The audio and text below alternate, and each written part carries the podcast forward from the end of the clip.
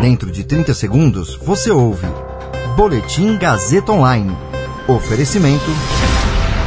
Se você tem muito o que dizer e quer escolher uma profissão para dar voz às suas ideias, a Faculdade Casper Libero é o seu lugar. Jornalismo, publicidade e propaganda, relações públicas, rádio, TV e internet. Todas as possibilidades abertas. Acesse casperlibero.edu.br e conheça as infinitas rotas que o mundo da comunicação oferece. Comunicação é mais do que uma escolha, é um modo de existir. Agora você fica bem informado e atualizado. Está no ar o Boletim Gazeta Online. Tesouro diz que socorro da União aos estados em razão da pandemia foi de quase 77 bilhões em 2020. Cantareira opera com volume menor do que o registrado antes da crise hídrica. Meu nome é Caio Melo e você ouve agora o Boletim Gazeta Online. Segundo dados do Tesouro Nacional, o socorro da União aos estados em razão da pandemia de Covid-19 somou 76,9 bilhões de reais em 2020. Os valores incluem as transferências diretas ao caixa dos governadores, com 37 bilhões, bem como a recomposição do Fundo de Participação dos Estados, com 7,4 bilhões, e a suspensão temporária de dívidas com o governo federal, que somam 32 bilhões e meio de reais.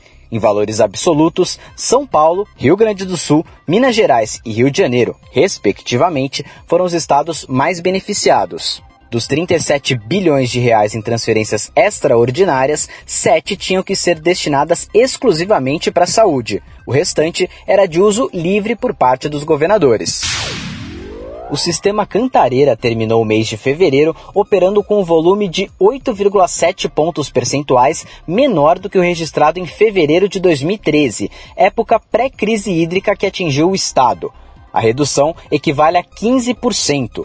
Com chuvas abaixo da média histórica nos reservatórios, a situação dos mananciais que abastecem a região metropolitana de São Paulo, entre eles o Cantareira, preocupa especialistas que temem nova seca. Já a Sabesp nega haver risco de desabastecimento. No último domingo, o sistema Cantareira operava com 48,3% de sua capacidade. No mesmo dia de 2013, o índice era de 57%. No ano passado, a situação era um pouco melhor. Em 28 de fevereiro de 2020, o reservatório tinha 58,7%.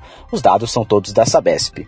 Segundo a Agência Nacional de Águas, órgão que regulamenta o setor, o Cantareira é o maior reservatório de água da região metropolitana e abastece cerca de 7 milhões e meio de pessoas por dia, 46% da população da região metropolitana de São Paulo. Esse boletim contou com suporte técnico de Agnoel Santiago, supervisão técnica de Roberto Vilela, coordenação Renato Tavares, direção da Faculdade Casper Libero e Gazeta Online, Wellington Andrade. Você ouviu Boletim Gazeta Online. Para saber mais, acesse radiogazetaonline.com.br.